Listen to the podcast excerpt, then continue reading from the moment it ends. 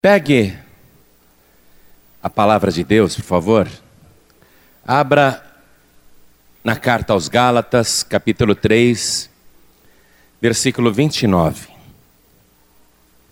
Aos Gálatas, capítulo 3, versículo 29. Veja se ao teu lado tem alguém sem a palavra de Deus. Mostre para a pessoa onde nós vamos ler. Já acharam?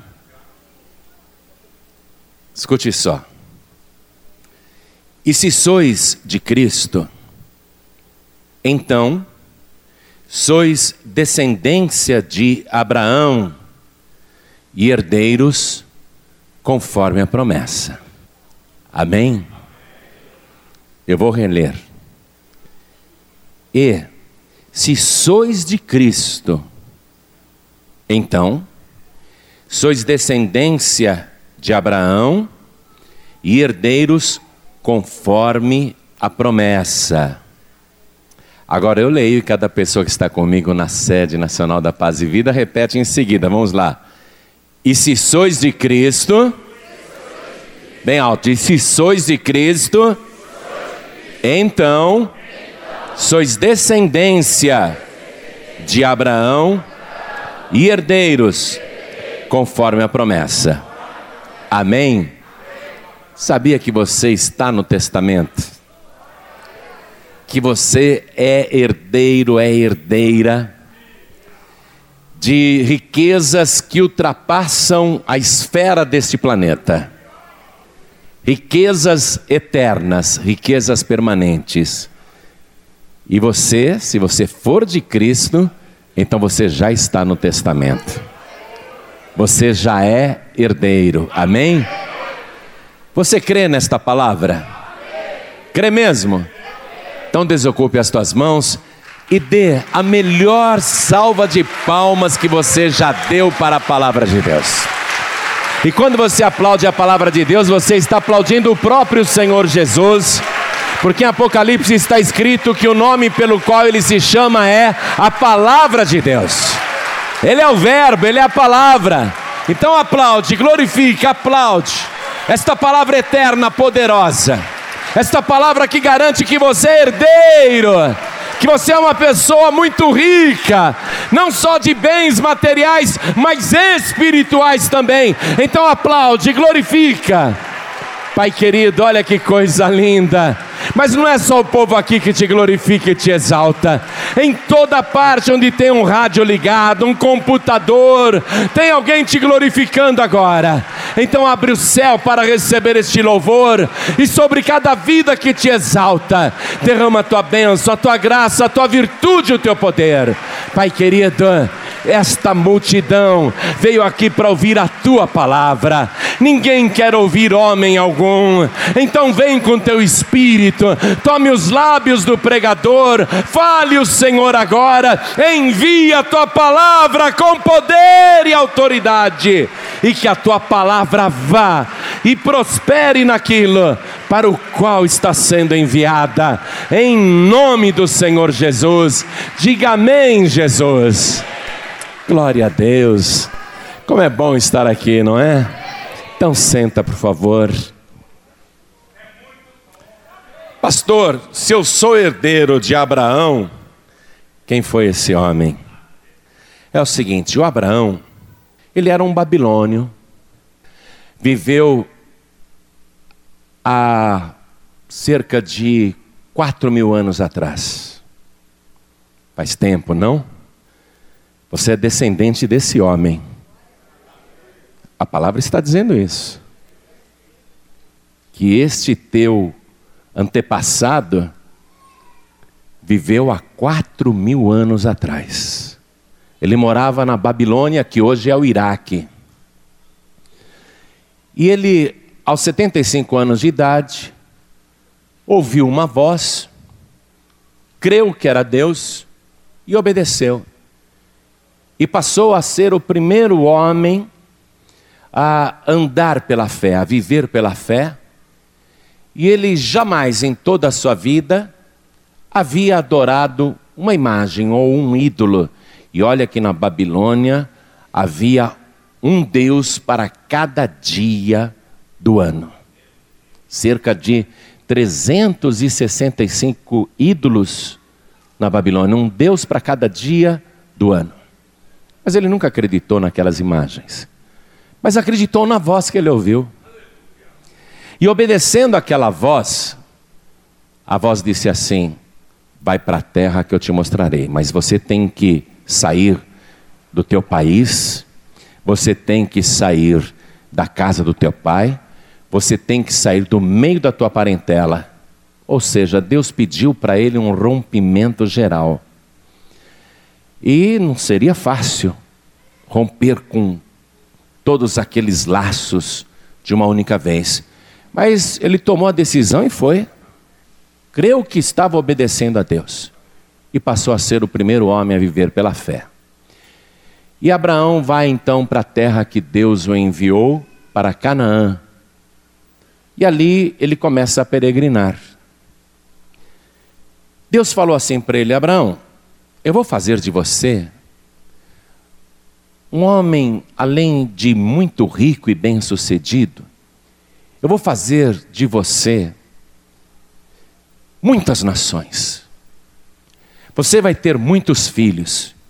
E Abraão pensou: Poxa, Deus falou uma coisa delicada agora, porque eu tenho 75 anos, a minha mulher tem 65, e até hoje eu não sei o que é a alegria de ser chamado de pai. E Deus está me dizendo que eu vou ter uma grande descendência, que nações sairão de mim. Puxa, que bom, eu vou ser pai. E acreditando nesta promessa, Abraão continuou obedecendo aquela voz que falava com ele. Mas nada da mulher dele ficar grávida. E a Sara estava na expectativa. Eu quero ser mãe. Mas ela não engravidava. Aí a Sara pensou o seguinte, e o nome dela na época era Sarai. A Sara pensou o seguinte: eu tenho uma escrava muito vigorosa, eu tenho uma escrava que me parece ser muito fértil. Eu vou entregá-la como concubina para o meu marido e ela vai engravidar e vai ter um filho. Como ela é minha escrava, o filho que nascer dela é meu filho. Então eu serei mãe através da minha escrava Agar, a egípcia. E ela entregou aquela escrava para o marido dela, que não era bobo também, né? Onde é que já se viu um negócio desse? Talvez ele tenha até feito um charminho. Ai, não sei, não sei. Sei lá. Fato é que ele topou. e Agar engravidou. E nasceu quem? O Ismael. Então Abraão tinha 86 anos quando nasceu o Ismael. Abraão conseguiu gerar um filho. Mas Deus fala assim: oh, Abraão, eu disse que você teria um filho com a tua mulher, com a Sara. Você ainda quer um filho com a Sara? Eu quero. Então está bem. Continue esperando. A Sara vai te dar um filho. E Abraão achou até graça nisso. E ele continuou esperando, esperando. Quando Abraão fez 99 anos de idade, meu Deus do céu, Deus apareceu para ele em forma humana. Esse fenômeno que Deus utiliza de vez em quando chama-se teofania, quando Deus assume forma humana. E Deus apareceu acompanhado das outras duas pessoas da Trindade. E Abraão correu para ser hospitaleiro, amável, sem saber que aqueles três estranhos que passavam era o próprio Deus. E Abraão faz um monte de favores para aqueles desconhecidos, traz água, muita água para eles lavarem os pés, as mãos, manda preparar um guisado, trazer queijo, trazer pão, enfim. Abraão pega a melhor novilha que ele tem lá no rebanho, manda preparar, assar e serve a Deus e fica ali, ao lado, como se fosse um garçom, sem saber que era para Deus que ele estava fazendo aquilo. Aí Deus fala assim: Ô Abraão, daqui ao tempo de uma vida, a Sara vai te dar um filho. E Deus falou até o sexo da criança, um menino. A Sara, atrás da cortina da tenda, ouviu isso e com ela mesma, ela riu. E Deus falou assim: Abraão, por que, que a Sara riu? E a Sara, não, eu não ri. Não diga que você não riu porque você riu. Você pode ter rido aí escondida, mas eu vi. Daqui ao tempo de uma vida, ela vai te dar um filho. E nove meses depois, nasceu Isaac. Olha só. Abraão já tem dois filhos, o Ismael e o Isaac. O Isaac vai se casar e vai ter gêmeos, filhos gêmeos. Nasce o Esaú e nasce o Jacó.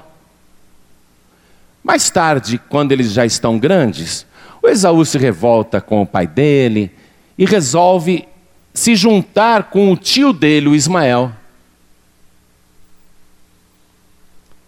Esaú passou para o lado de Ismael. E o Jacó, ele vai ter doze filhos que darão origem às doze tribos de Israel, porque o nome de Jacó foi mudado para Israel. E foram desses doze filhos de Israel que surgiu esse país minúsculo e que está no centro da história da humanidade. E há muitas profecias ainda para Israel. Mas veja só, de Israel, um dia surgiu Moisés. E o Moisés se tornou o autor dos cinco primeiros livros dessa Bíblia que você tem aí na sua mão. E esses cinco primeiros livros da Bíblia deram origem ao judaísmo. as tradições judaicas. E eles vivem pela lei de Moisés, até hoje. Os judeus vivem pela lei de Moisés. E o Ismael e o Esaú? Os dois deram origem ao povo árabe. E do povo árabe, um dia, 600 anos depois de Cristo, surgiu o Maomé. E o Maomé escreveu o Alcorão, a lei dos árabes. E os árabes vivem pela fé em Maomé e no Alcorão, que é a Bíblia deles. Então veja, de Abraão surgiu o povo judeu e a lei de Moisés. E de Abraão surgiu Ismael, Esaú e o povo árabe, e o Islã, o Alcorão, através de Maomé, que são religiões opostas. Os árabes acreditam em Alá, que para eles quer dizer Deus, e os judeus acreditam em Yahvé, que é o Deus também, inclusive o nosso Deus. Na verdade, tanto os árabes como os judeus acreditam em Deus, mas eles se combatem dizendo que a religião correta e a revelação correta é a deles. Então, os árabes dizem: não, nós não guardamos o sábado como os judeus, nós guardamos a sexta-feira. Nós não cremos na Bíblia dos judeus, nós cremos no Alcorão. A nossa confissão de fé ou ao Corão? Nós não consideramos Jerusalém a cidade mais sagrada do mundo, para nós é Meca. Jerusalém é uma cidade santa, mas Meca é muito mais. Não é? E assim cada um tem o seu dogma. Mas essas duas religiões surgiram de quem? Do pai da fé, o Abraão. Mas Abraão, quando foi provado por Deus, quando ele já era um homem muito bem sucedido, o homem mais rico da terra, quando Abraão já estava realizado com seu filho Isaque, quando Isaac tinha aproximadamente 13 anos de idade, ele ouviu aquela mesma voz que havia falado com ele desde a Babilônia, e aquela voz lhe disse: Abraão, pega o teu filho, o teu único filho a quem tu amas, vai até a montanha que eu te mostrarei, e oferece este filho como sacrifício nas montanhas de Moriá. E Abraão obedeceu a voz, porque ele estava acostumado a obedecer aquela voz. E pegou o seu filho Isaac e foi lá, na montanha em Moriá, que fica em Jerusalém. E ali ele foi sacrificar o Isaac. Você conhece a história? Naquele momento, o Senhor o interrompe. E é aí que entra a promessa de Abraão. Eu quero que você vá comigo então no livro de Gênesis, capítulo 22, porque é aqui que entra a promessa que Deus fez a Abraão, e é essa promessa que Gálatas 3:29 diz que eu e você somos herdeiros. Então vamos lá. Vamos ver na escritura, vamos ver no testamento, e não importa que é no Antigo Testamento, vamos ver do que nós somos herdeiros. Vamos lá. Gênesis capítulo 22, versículo 15. Está escrito assim: Então o anjo do Senhor, e deixe-me repetir um esclarecimento que quem é da paz e vida já sabe, quem é visitante talvez não saiba. No Antigo Testamento, o anjo do Senhor é o próprio Senhor. Quando Moisés estava lá ao pé do Monte Horebe, ele viu a sarça ardendo, e quando ele se aproximou, o anjo do Senhor falou com ele, e quando ele quis saber o nome desta pessoa que falava com ele, a voz respondeu para Moisés: Eu sou o que sou, o Deus Todo-Poderoso, o que era, o que é e o que sempre será, o Deus eterno, o Deus onde passado, presente e futuro se confundem, o Deus que controla todas as coisas. A resposta de Deus queria dizer isso tudo. Então, ali ficou revelado que o anjo do Senhor é o próprio Senhor. Então, neste momento aqui, não é um anjo falando com Abraão, mas sim o próprio Deus, o próprio Senhor. O anjo do Senhor, desta forma como está escrito aqui no Antigo Testamento, é o Senhor Jesus o próprio Deus. Então acompanhe. Então o anjo do Senhor bradou a Abraão pela segunda vez desde os céus e disse: Por mim mesmo jurei, diz o Senhor. Está vendo que o anjo do Senhor é o Senhor? O anjo do Senhor bradou pela segunda vez e disse: Por mim mesmo jurei, diz o Senhor. O anjo do Senhor é o Senhor, está aqui explicado, está aqui evidente. Porquanto, Abraão, fizeste esta ação, e não me negaste o teu filho, o teu único, que deveras te abençoarei, e grandissimamente multiplicarei a tua semente, como as estrelas dos céus e como a areia que está na praia do mar, e a tua semente possuirá a porta dos seus inimigos, e em tua semente serão benditas todas as nações da terra, porquanto obedeceste a minha voz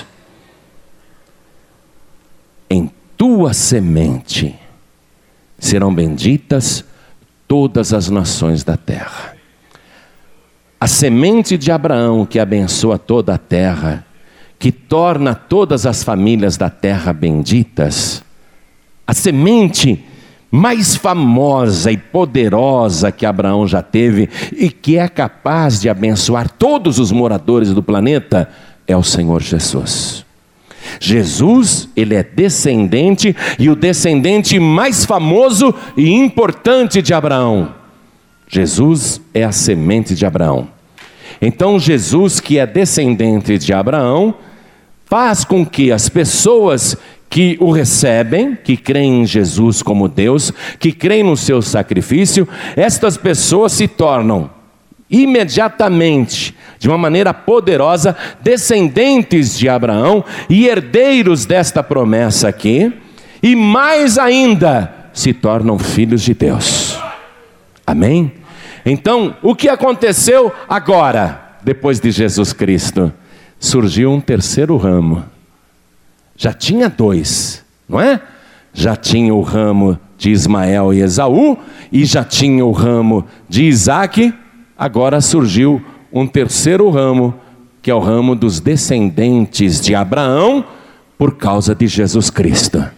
Quem é de Jesus Cristo é descendente direto de Abraão e herdeiro conforme a promessa. Muito bem. Quem conhece o Evangelho sabe quem foi Jesus, as coisas que ele realizou aqui na terra nunca, jamais haviam sido feitas antes. As palavras que Jesus Cristo proferiu e ensinou, nunca ouvidos humanos haviam escutado antes as maravilhas, os prodígios e tudo que ele fez, e a sua própria vida nunca tinha sido vivida antes nesse planeta, porque nunca até então havia existido um ser humano que tivesse sido tentado em todas as coisas e permanecido sem nenhum pecado. A vida do Senhor Jesus é única, porque não tendo ele nenhum pecado, e tendo ele tanto poder, Humilhou-se a si mesmo e docilmente se deixou prender, e como uma ovelha muda foi levado ao matadouro, e ali ele deu a sua vida no mesmo Monte Moriá, em Jerusalém. Ele deu a sua vida e derramou o seu sangue por toda a humanidade. E o que é mais impressionante é que Jesus foi sepultado na mesma sexta-feira em que morreu ficou sepultado naquele restante da sexta, o sábado, e de uma maneira sobrenatural e poderosa, ele ressuscitou no domingo pela manhã. Então, a sua existência é totalmente única, porque nunca ninguém sofreu tanto e continuou amando os seus inimigos e perdoando na cruz e a sua existência é extraordinária e única, porque só Ele morreu e ressuscitou e está vivo pelos séculos dos séculos. Isso é extraordinário. Então, as pessoas que acreditam em Jesus Cristo acreditam no próprio Senhor, acreditam no próprio Deus e têm essa garantia da vida eterna, porque Jesus venceu a morte e o inferno, e tendo Ele ressuscitado, Ele pode garantir também que vai ressuscitar quem acredita nele. Bom, mas aí entra o conflito. A cidade de Jerusalém está dividida em três partes. Um lado é árabe, outro lado é judeu e outro lado é cristão, assim como o mundo também está dividido assim. E todos, árabes, judeus e cristãos, todos descendem de Abraão, do mesmo pai na fé. Mas acontece que o judaísmo nega, nega que Jesus Cristo ressuscitou. E eles não creem que Jesus é ungido, que Jesus é o Messias, que Jesus é o Filho de Deus, por isso eles crucificaram Jesus e mataram Jesus. E eles não creem que Jesus ressuscitou, e eles negam que Jesus Cristo ressuscitou. Pelo contrário, o que eles divulgam até hoje é que o cadáver de Jesus foi roubado do sepulcro. Então eu quero que você vá comigo na Escritura Sagrada agora, no Evangelho de Mateus, capítulo 28, versículo 11. Esse trecho que nós vamos ler aqui retrata um fato histórico naquele domingo de manhã quando Jesus ressuscitou. Guardas romanos estavam guardando ali o sepulcro de Jesus. E naquela madrugada de domingo, ainda escuro, desceu um anjo do céu, luminoso e resplandecente, e o Evangelho diz que o seu aspecto era como relâmpago. E ele veio e tocou na pedra que estava na entrada do sepulcro, e os guardas ficaram paralisados de medo. E a pedra do sepulcro moveu-se sozinha, e houve um grande terremoto. Os guardas até caíram, mas no momento do terremoto, aquele que estava morto na sepultura, ele ressurgiu dos mortos e saiu dali sem que ninguém estivesse segurando os seus braços, sem que ninguém estivesse o amparando, porque lembre-se, há três dias atrás ele tinha sido barbaramente torturado, massacrado, espizinhado, ele estava totalmente ferido e machucado, mas ele não sai da sepultura manquejando, ele não sai da sepultura dizendo: ai, meus pés estão doloridos por causa dos cravos, olha os meus pés como estão inchados ele não saiu feito um coitadinho, mas ele saiu glorioso, ressuscitado pelo poder de Deus, e os guardas caíram como mortos no chão. Esses guardas correram para os inimigos de Jesus, foram direto na casa do sumo sacerdote Caifás, eles relataram os fatos. E é isso que eu vou ler agora para você. Mateus capítulo 28, versículo 11. E quando esses guardas iam, não é? E quando iam, eis que alguns da guarda, chegando à cidade, anunciaram aos príncipes dos sacerdotes todas as coisas que haviam acontecido, apavorados. Nós estávamos lá guardando o sepulcro. Desceu um anjo luminoso do céu, parecia um relâmpago. Ele iluminou todo o cemitério. Ele tocou na pedra, a pedra se moveu, aconteceu um terremoto. Aquele que nós crucificamos e matamos na sexta-feira, ele ressuscitou, ele está vivo, nós vimos. O que Caifás deveria fazer naquela hora? Ah, meu Deus, me perdoa. Então ele era o Messias mesmo. Isso se ele tivesse temor de Deus, se ele não fosse um homem ganancioso que usava a religião para enriquecer. Aquele homem olhou para os guardas, aguardem aí, não façam mais nada, não falem com ninguém, esperem um pouco. E ele convocou o sinédrio, os anciãos, todos os principais sacerdotes que faziam parte da mais alta corte de Israel. E eles, reunidos em conselho, decidiram que aqueles guardas não poderiam divulgar o que tinham visto. Eles decidiram na reunião do sinédrio, na reunião do conselho, eles decidiram juntar uma grande quantidade de dinheiro e todos os membros do sinédrio eram ricos,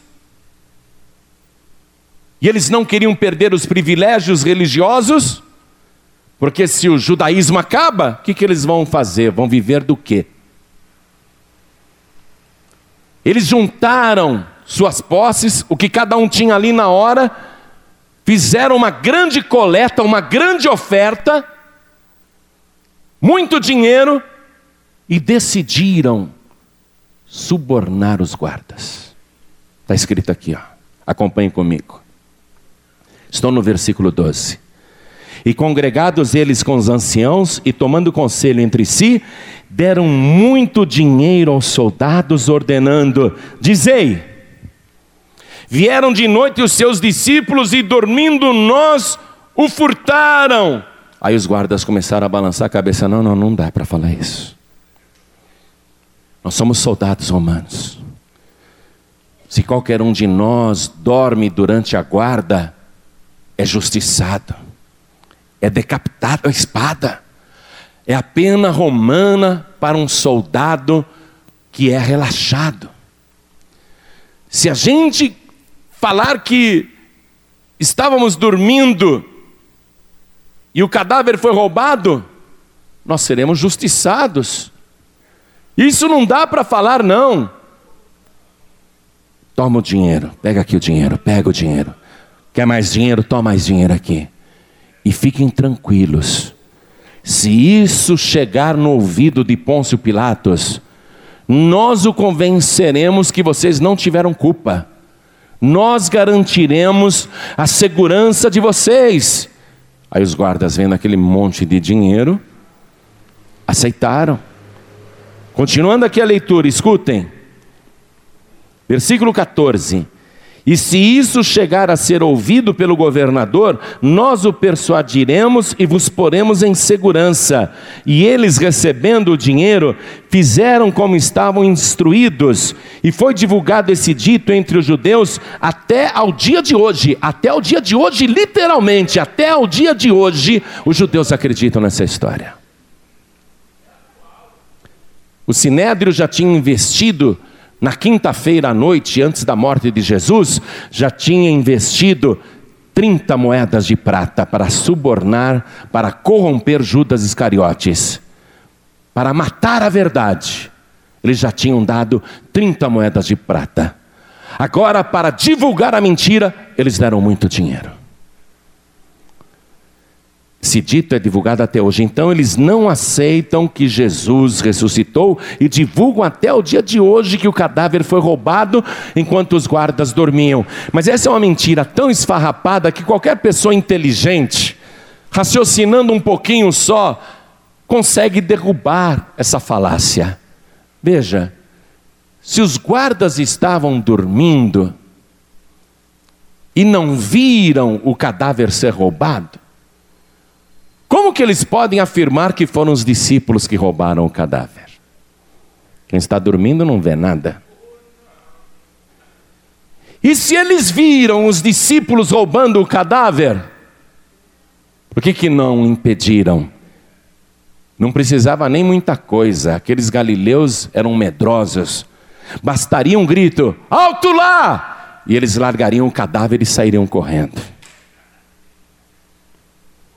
Essa mentira não subsiste, só acredita na mentira quem quer acreditar na mentira. A pessoa que não quer acreditar na verdade. Mas esse é o ramo que descende de Abraão e que deu origem ao judaísmo, que não recebe Jesus Cristo, não aceita Jesus Cristo. E o ramo de Ismael e Esaú, o ramo do Islã, e o ramo do Alcorão, e os árabes? Ah, eles acham que Jesus, ó, foi um grande profeta, mas Maomé é maior. Eles acham que Jesus Cristo falhou, mas Maomé não. E o Alcorão, escrito por Maomé, tem um trecho ali que diz, e eu já li no Alcorão, que Alá não deixou Jesus morrer na cruz, que ele só desmaiou e que depois acordou na sepultura e foi embora. É isso que o Islã ensina. Porque, veja bem, é o mesmo problema dos judeus. Se os árabes admitirem que Jesus Cristo ressuscitou, eles têm que abandonar a religião do Islã, eles têm que abandonar Maomé, eles têm que rasgar o Alcorão, se eles acreditarem que Jesus ressuscitou, eles têm que acreditar que Jesus é o próprio Alá, o próprio Deus. E eles não querem, porque eles têm o Maomé, a última revelação de Deus para a humanidade, entre aspas. É isso que eles creem. Então, para não precisar acreditar que Jesus ressuscitou, é melhor dizer que ele nem morreu. Porque se ele nem morreu, como é que iria ressuscitar? Então é por isso que no Alcorão está escrito que Jesus não morreu na cruz. Porque se ele não morreu na cruz, é óbvio que não houve em seguida ressurreição nenhuma. Porque se ele não morreu, iria ressuscitar para quê? Eles alegam que Jesus, no domingo, ele foi realmente retirado da sepultura pelos discípulos, os guardas não viram. E eles falam que Jesus saiu dali amparado pelos discípulos. Que Jesus foi retirado ferido da sepultura. Agora vejam só uma coisa. O Evangelho diz que Jesus Cristo morreu na cruz. E há provas de que ele morreu.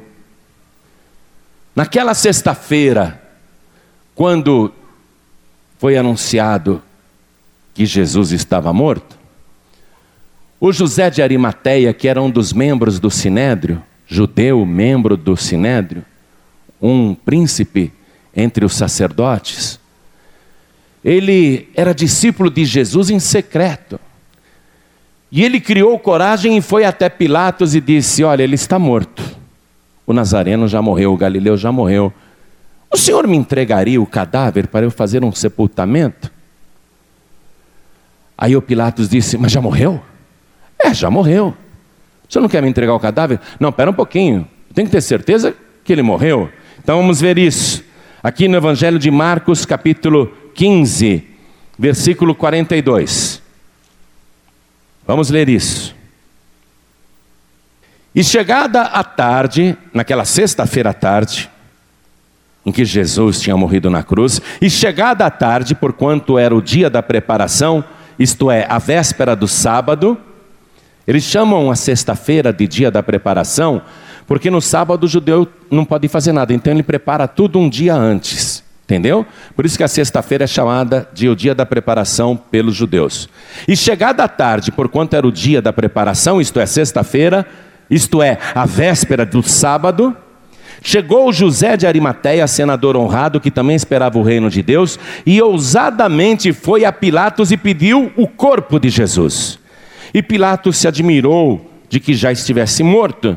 E chamando o centurião, chamando o centurião que presidiu a crucificação, chamando o centurião, perguntou-lhe se já havia muito que tinha morrido. Versículo 45. E tendo-se certificado pelo centurião, quem deu a informação que Jesus tinha morrido foi o centurião deu o corpo a José. Mas como que o centurião convenceu Pilatos que Jesus estava morto? O centurião falou assim para Pilatos: Senhor, lembra que algumas horas atrás vieram judeus aqui numa audiência contigo? Porque amanhã é o sábado deles de Páscoa, é um dia religioso muito sagrado. E eles não querem esses cadáveres pendurados na cruz em pleno sábado de Páscoa, porque é um dia sagrado para eles. E para que os condenados não ficassem ali agonizando, eles vieram algumas horas atrás aqui e pediram para que nós quebrássemos as pernas dos três crucificados. Lembra? Aí o Pilatos disse: Claro, lembro, eu dei ordem para vocês irem lá para quebrarem as pernas dos três crucificados, porque sem apoio na perna o peso do corpo iria esmagar o pulmão, e em poucos minutos, três, quatro, cinco minutos, eles estariam mortos por asfixia.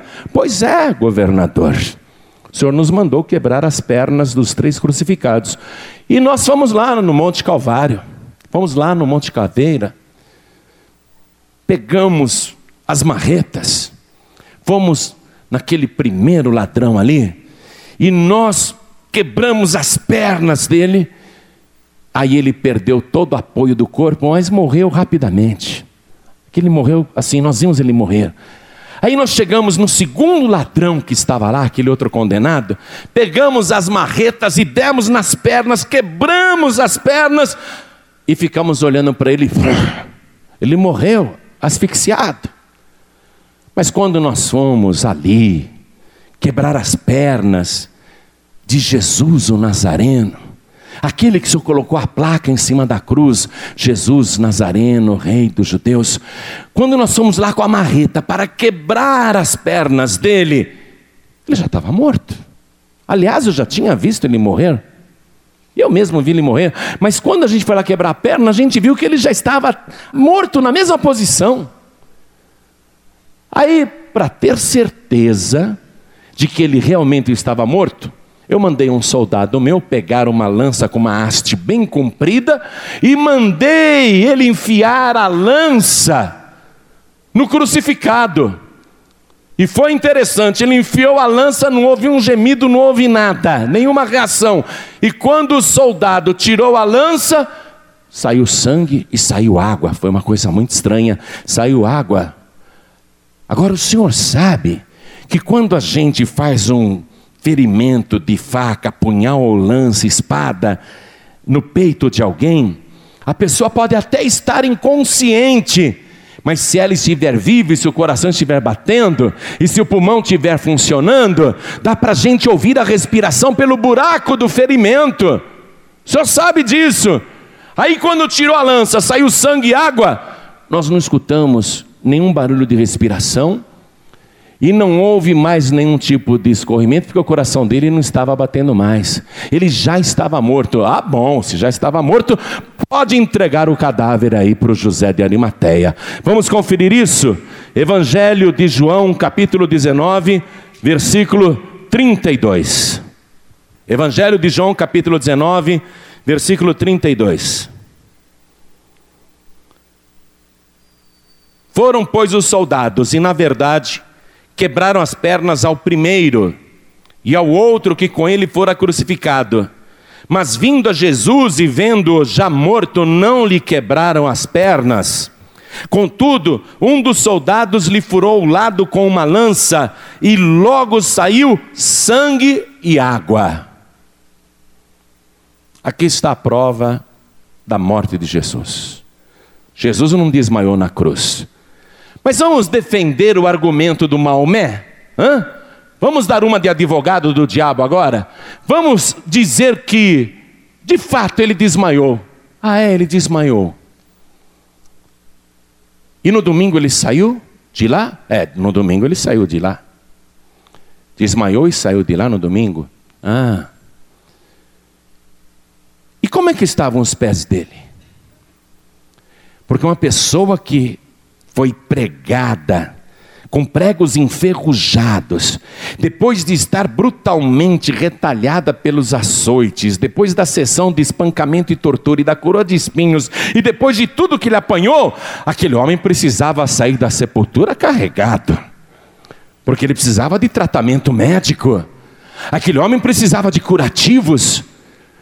Se ele só desmaiou na cruz e no domingo acordou, e saiu dali, o coitado mal conseguiria colocar o pé no chão, porque os seus pés deveriam estar inflamados, infeccionados e bem inchados, e o corpo dele todo ainda coberto de feridas e pus e uma gangrena geral. Esse homem deveria estar precisando ser internado urgentemente, e depois de todo o sangue que ele perdeu e a desidratação que ele sofreu, como que esse homem poderia no domingo acordar e falar: Vou embora daqui, vou fugir? Ele não tinha condições de dar um passo. Mas sabe o que eu leio aqui no Evangelho? Que naquele domingo pela manhã, a Maria Madalena estava chorando diante do sepulcro vazio. E alguém chegou atrás dela e ela não reconheceu que era Jesus. E esta pessoa que é Jesus perguntou para ela: Por que você está chorando, moça? E ela disse: Porque levaram o cadáver do meu senhor e eu não sei onde o puseram. Se o senhor sabe onde está o cadáver dele, me fale. Eu quero o meu Jesus, nem que ele esteja morto, mas eu quero o cadáver. Aí, aquele que estava de pé, atrás de Maria Madalena, disse: Maria.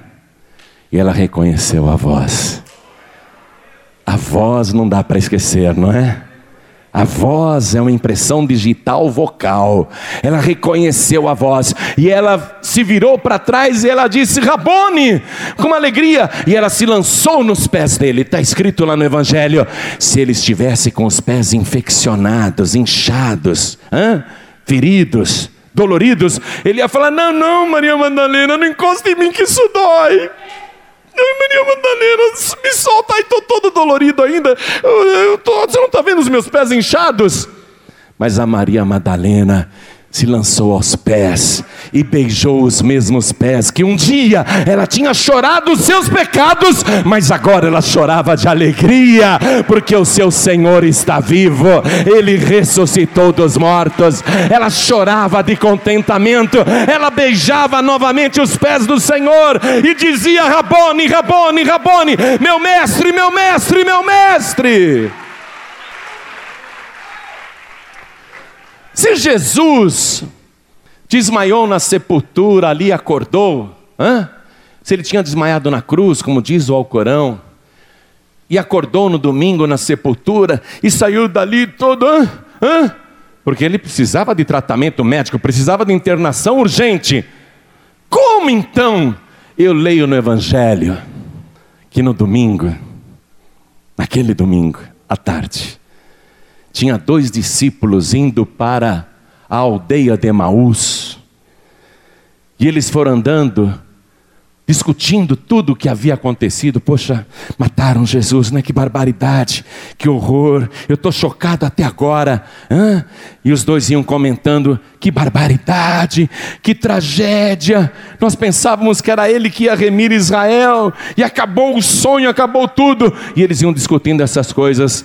Aí chegou o Senhor Jesus e eles não reconheceram, porque veja bem, o homem tinha sido massacrado. E o Senhor também não se deixou reconhecer. E fez de conta que era mais um peregrino naqueles dias e perguntou para os dois discípulos: O que vocês estão discutindo no caminho? Você é o único peregrino que não sabe das coisas que aconteceram? Ninguém te falou nada? Do que, hein? Jesus dando uma de que não sabia de nada. Do que?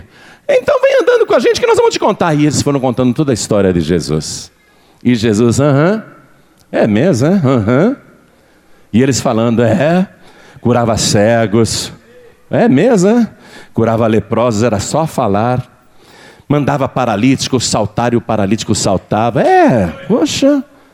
E eles foram contando: ah, a gente pensou que era ele que ia libertar Israel, mas ele foi morto. Ah, é? É, mataram ele. Ah, é? E quando chegaram em Emaús, o dia já estava quase escurecendo, o sol estava quase se pondo. E Jesus fez de conta que ia continuar no caminho. E eles disseram: Olha, o dia já está declinando, já já vai ser noite. Venha pousar aqui na nossa casa. Tá bem, eu aceito. E eles hospedaram Jesus. Está com fome? Estou. Então vamos comer. Colocaram o pão na mesa.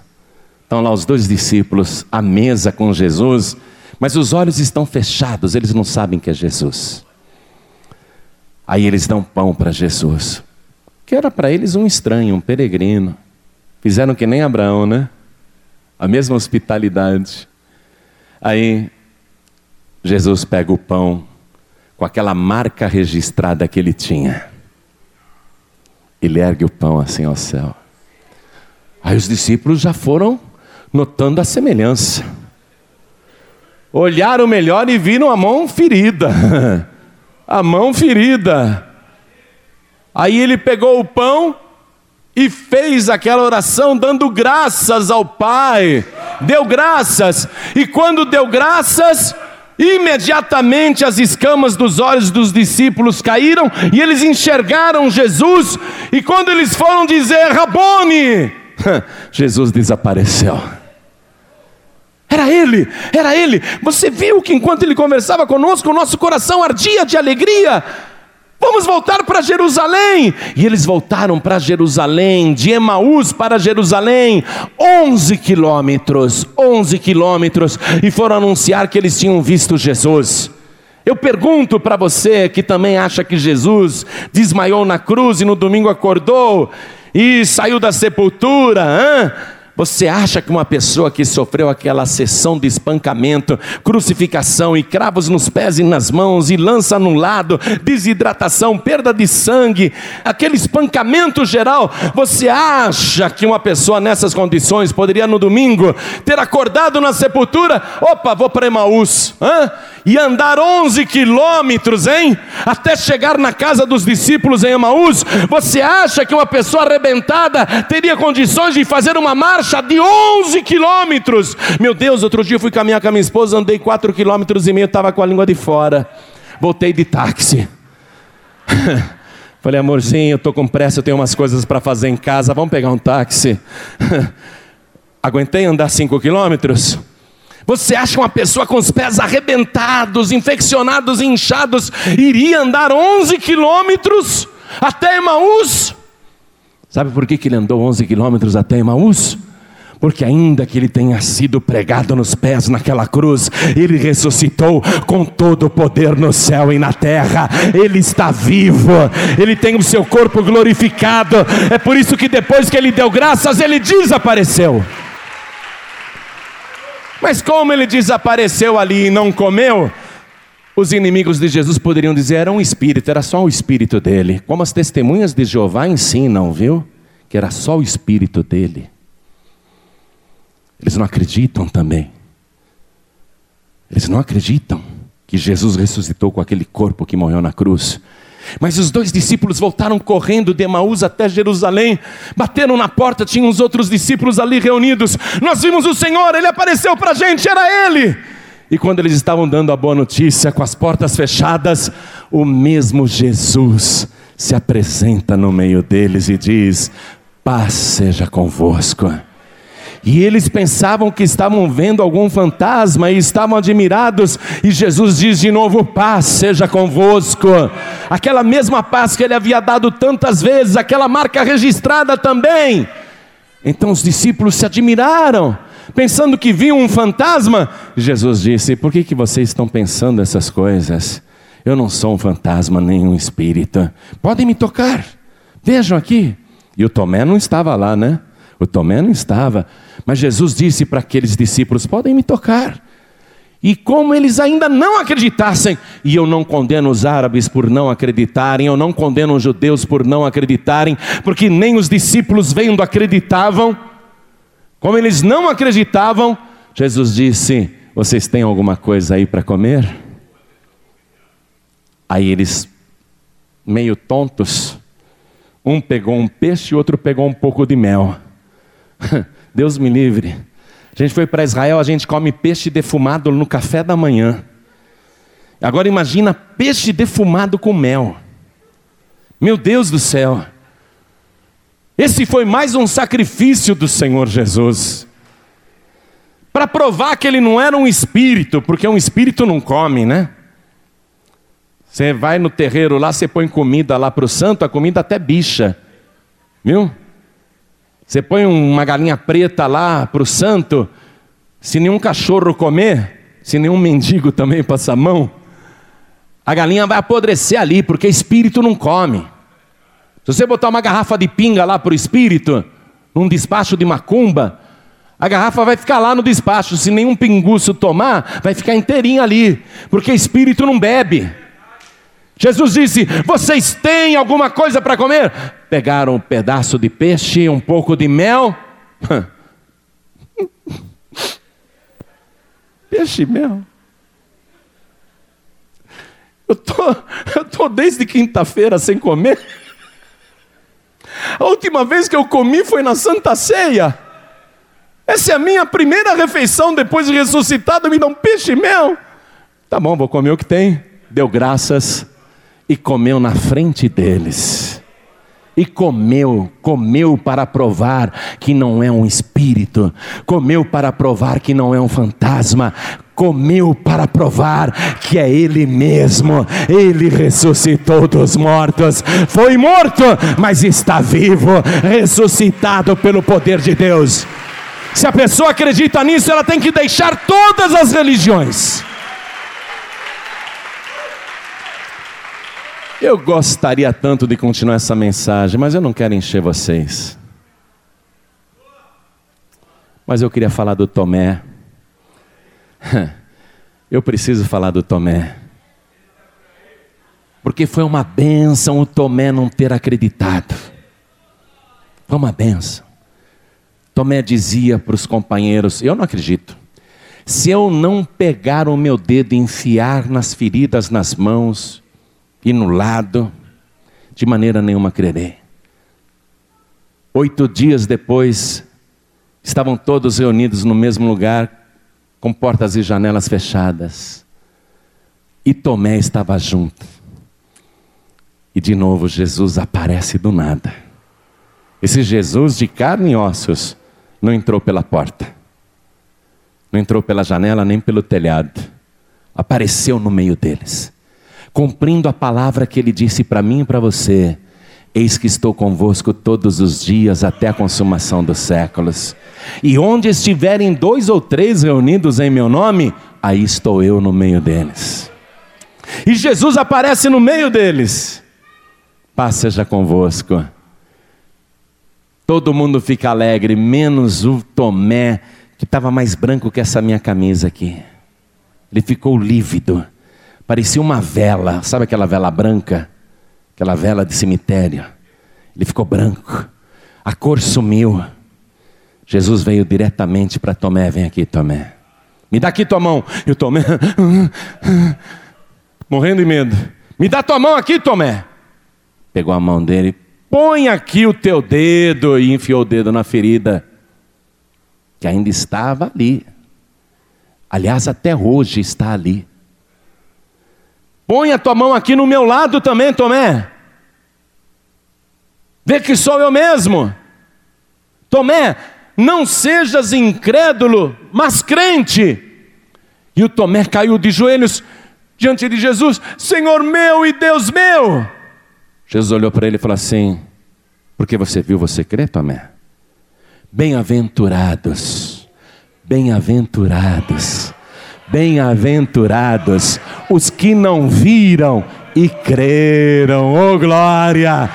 Você é bem-aventurado, eu sou bem-aventurado. Eu não vi, mas eu acredito.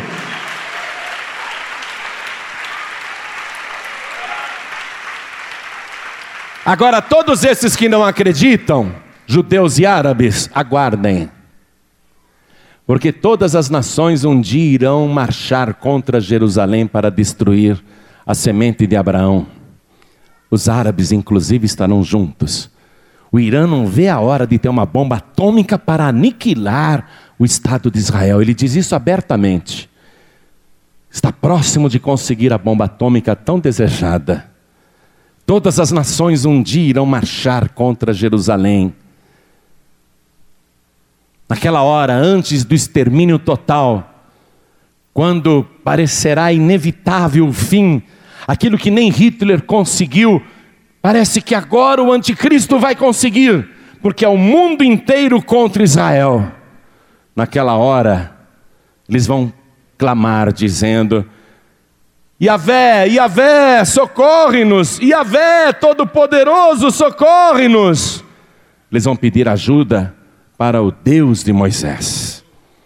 Eles vão invocar ali Yahvé. Quero que você vá comigo no livro de Zacarias, capítulo 12, porque essa profecia está no livro deles e não no nosso. Livro de Zacarias, capítulo 12, versículo 10. Aliás, deixe-me ler aqui o versículo 9 também. É o próprio Senhor falando.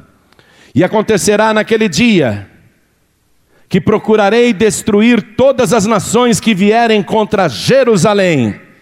E sobre a casa de Davi, e sobre os habitantes de Jerusalém, derramarei o espírito de graça e de súplicas. Eles vão ficar clamando, suplicando: Yahvé, socorre-nos, socorre-nos. Yahvé vai responder.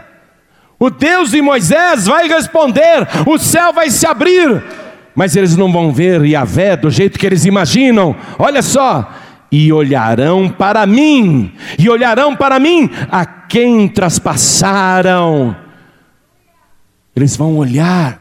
Quando o céu se abrir, Yahvé está mandando socorro, louvado seja Yahvé. Mas quando eles olharem direito, eles vão ver as marcas nas mãos, nos pés, no seu lado a sua vestimenta ainda banhada de sangue, e olharão para mim a quem traspassaram. É aí que eles vão ficar em choque. Ele é o Yahvé. Ele é o Yahvé. Nós dizíamos que ele era o enganador. Nós sempre acreditamos que o seu cadáver foi roubado da sepultura. Nós sempre o combatemos. Eu nunca me esqueço quando eu morava em Manaus em 1982. Eu era gerente de propaganda e promoções de uma empresa na Zona Franca de Manaus. E Deus me deu a paz e vida lá em Manaus, eu não tinha nenhum parente por perto. Eu cheguei para o dono da empresa e falei: Olha, eu estou voltando para São Paulo. Mas por que Manaus é tão bom? Você não gosta daqui, você ganha tão bem. A tua agência de propaganda em São Paulo continua atendendo a gente. Você vai uma vez por mês, passa uma semana em São Paulo. Por que, que você vai voltar para São Paulo? Você não está feliz aqui? Eu falei: Ah, e ele era judeu. Eu falei para ele: É que Deus me mandou para São Paulo para abrir uma igreja. E ele falou: Abrir uma igreja? Abrir uma igreja para quê? Eu falei, para pregar o Evangelho. E ele, judeu, disse para mim, para falar de Jesus, aquele enganador. E eu disse para ele, Caplan, você não sabe, você não conhece, não fala nada para não blasfemar. Eu sei que você não acredita, mas Jesus é Deus. Se você não puder me reaproveitar em São Paulo, eu estou indo embora do mesmo jeito. E vim para São Paulo. Aí Deus me deu lá aquele salão para a gente alugar na Avenida Rio Branco 511, que está conosco até hoje. A primeira igreja da Paz e Vida nasceu ali, em dezembro de 1982. Mas os judeus não acreditam em Jesus. Mas no dia em que o Iavé aparecer, no dia em que o Deus de Abraão aparecer, no dia em que o Deus de Moisés aparecer, no dia em que o Deus de Davi aparecer, eles olharão olharão para mim a quem traspassaram. A reação deles, e o prantearão como quem pranteia por um unigênito, e chorarão amargamente por ele, como se chora amargamente pelo primogênito. Eles vão chorar muito. É aí que eles vão se converter porque ainda há profecias ligadas a Israel. Eles vão ver esse Jesus que hoje eles não acreditam, os árabes vão ver esse Jesus que eles não acreditam, que é Deus, que é o Alá. Eles não acreditam, mas um dia eles vão acreditar. E aqui em Apocalipse capítulo 1, versículo 7, tem mais uma profecia. Apocalipse capítulo 1, versículo 7. Eis que vem com as nuvens e todo olho o verá, até os mesmos que o traspassaram, e todas as tribos da terra se lamentarão sobre ele. Sim, amém. E olha o que ele diz no versículo 8: Eu sou o Alfa e o Ômega, o princípio e o fim, diz o Senhor, que é, que era e que há de vir, o Todo-Poderoso. Em hebraico, o El Shaddai.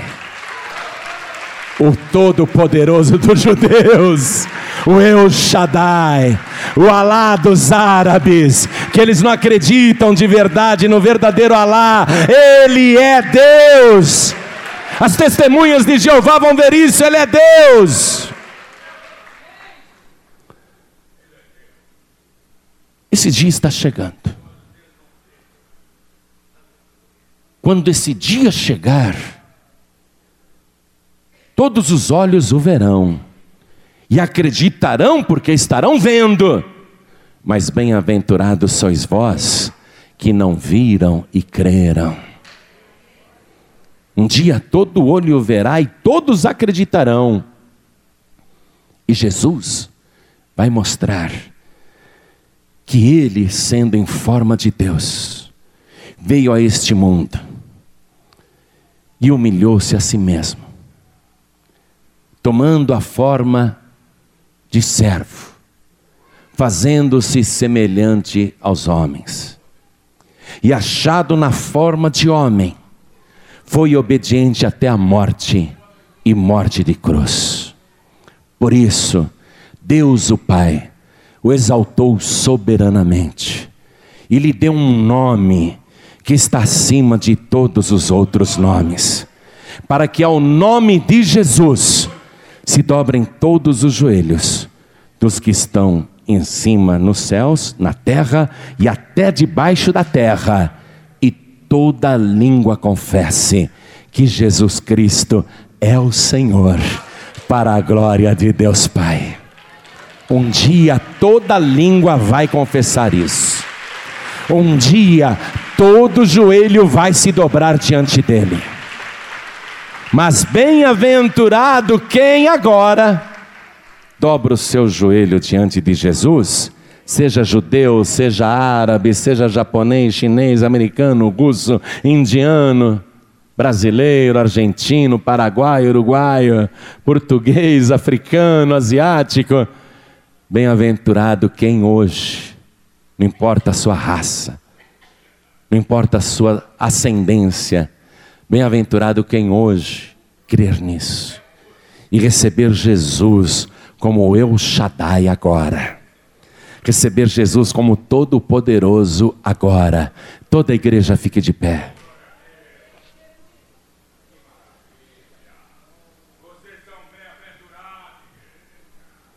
Nós vamos fazer um convite. Aliás, vamos fazer não.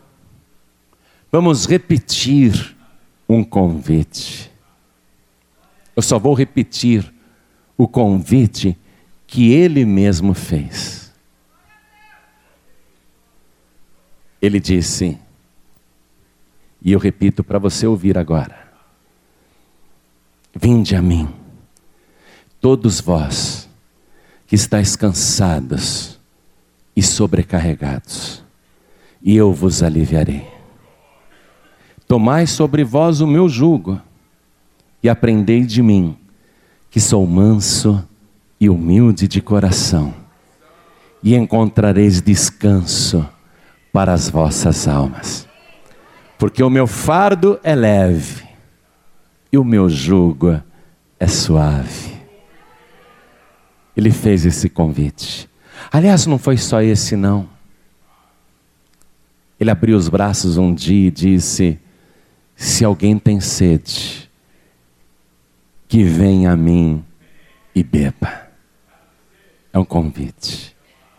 Ele te chama para tirar esse fardo pesado das doenças e sofrimentos, da ansiedade, da depressão, da angústia, do medo, do trauma das aflições, das perturbações, da insegurança, esse fardo do estresse que você carrega, Ele quer tirar este peso de você.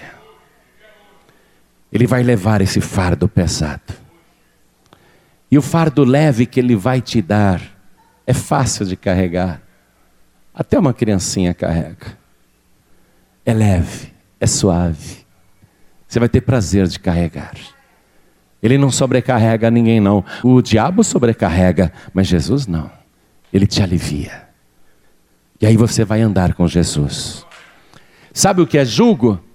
Aqui no Brasil a gente chama de canga. É aquela peça de madeira que tem dois buracos que colocam no pescoço de dois bois para obrigar dois bois a andarem juntos arando a terra. O jugo é isso. Jesus está dizendo: Ó, oh, eu vou te dar o meu jugo, tá? Um está aqui no meu pescoço. Aqui tem um buraco. Põe tua cabeça aqui. E aí você vai se obrigar a andar comigo. E se você andar comigo, eu te levo pelo caminho bom e reto. E se você andar comigo, eu te levo para as mansões celestiais. Eu te levo para a casa do meu Pai. Se você quiser andar com Jesus, você precisa dizer: Eu quero.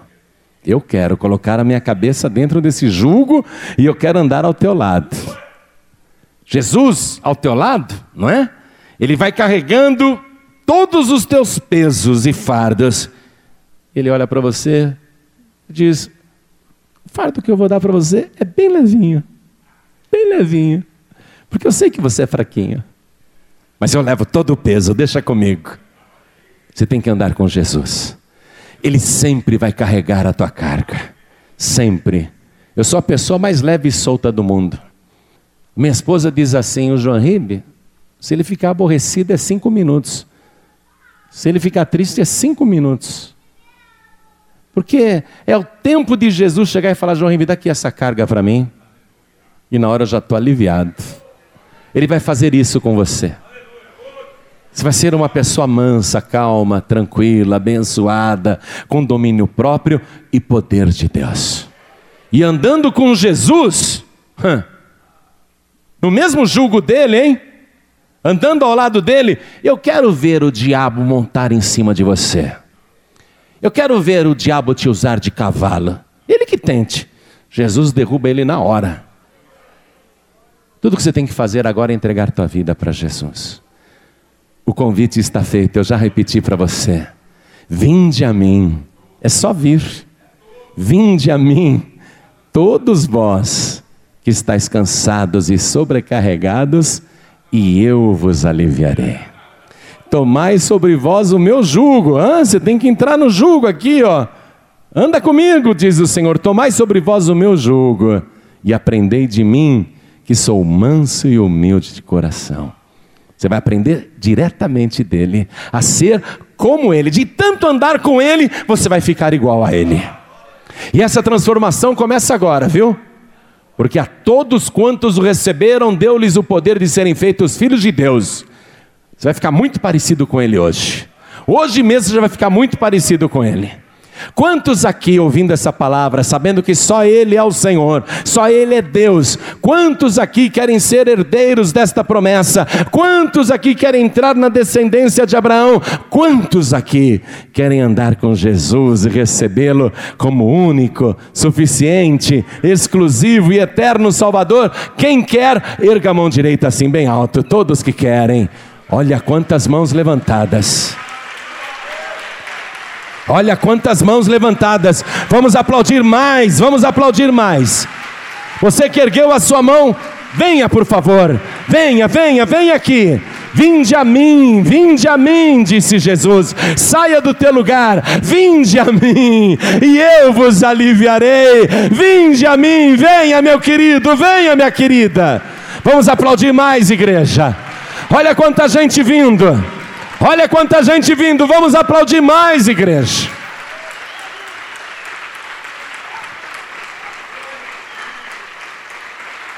Bem-aventurados sois vós que não viram e creram. Vamos aplaudir mais. E está chegando mais, olha isso. Oh glória! Quero chamar aqui na frente, vamos aplaudir, vamos aplaudir. Oh glória, coisa linda. Quero chamar você que está afastado, afastada, ou sem igreja, ou fraco na fé. Quero chamar você aqui na frente porque eu vou orar para você. Você que tem tido dificuldades de andar no jugo com Jesus. Pastor, às vezes eu não consigo fazer tudo direitinho. Reconheço que eu falho, mas eu fico triste quando eu erro. Você quer se consertar com Deus, pedir perdão? Hã? Quer que Jesus se alegre com você? Quer que Ele te fortaleça? Então, sai do seu lugar, vem aqui para frente também. Vem para cá. Coloca a tua cabeça aí no jugo de Jesus Cristo. Voluntariamente põe a tua cabeça no jugo de Jesus para andar ao lado dele. Oh glória! Vamos aplaudir, igreja. Vamos aplaudir mais. Quero falar com você que está ouvindo pela rádio. Quero falar com você que está acompanhando pela internet em qualquer lugar do mundo. Eu sei que tem gente me acompanhando agora no Japão, nos Estados Unidos, na Europa, na América do Sul, em toda parte. Nós recebemos muitos e-mails, nós recebemos muita correspondência. Pessoas em Portugal, você que está me ouvindo em Portugal, quer entregar a vida para Jesus? Se ajoelhe ao lado do teu rádio, se ajoelhe ao lado do teu computador. Quer voltar para Jesus? Se ajoelha aí aonde você está. Você que está assistindo um DVD, alguém chegou para você e disse: assista esse DVD, e você está assistindo essa mensagem. Assistiu esta mensagem. Quer entregar a vida para Jesus? Se ajoelhe ao lado do teu DVD, do teu televisor, porque nós vamos orar. Você que está dirigindo e ouvindo esta mensagem no teu automóvel, no teu caminhão ou no teu veículo, quer entregar a vida para Jesus ou voltar para Jesus, não precisa parar o veículo, diminua a velocidade e coloque a mão direita sobre o teu coração. E vou pedir a esta multidão que está comigo diante do altar que se ajoelhe comigo, por favor. E vou pedir a toda a igreja que, de pé, estenda a mão direita na direção das pessoas que estão ajoelhadas, porque você vai interceder por elas agora. Escolha alguém para você interceder. Escolhe alguém, você não precisa nem saber o nome da pessoa. Depois, lá na tua casa, você vai orar e dizer assim: aquela moça que estava com uma blusa listrada, aquele moço que estava com uma camiseta marrom. Memoriza alguém aí para você orar por esta pessoa depois. E você que está de joelhos, coloque a mão direita sobre o teu coração. E ore assim comigo: Meu Deus e meu Pai. Ore com fé: Meu Deus e meu Pai. Eu ouvi a tua santa palavra, e eu creio. Eu não vi nada, apenas eu creio, e eu quero estar entre os bem-aventurados. Eu te peço, Senhor, perdoe agora todos os meus pecados, me purifique com teu sangue e escreve o meu nome no teu santo livro, o livro da vida, e me dá, Senhor, do teu espírito, faça morada no meu interior e permaneça comigo todos os dias, até a consumação dos séculos. Permaneça comigo, Senhor, até o arrebatamento, porque aí serei eu a permanecer eternamente com o Senhor, meu Senhor bendito, meu Deus Todo-Poderoso meu El Shaddai, me abençoe agora com a alegria da minha salvação, porque eu declaro que só o Senhor é o meu único, suficiente, exclusivo e eterno Salvador para todos sempre. Amém. Você acabou de receber as boas novas do Evangelho através de João Ribe Palharim, um oferecimento dos pregadores do telhado. Participe da reunião de Paz e Vida. Para informações, acesse pazevida.org.br. Paz e Vida, lugar de gente feliz e ungida.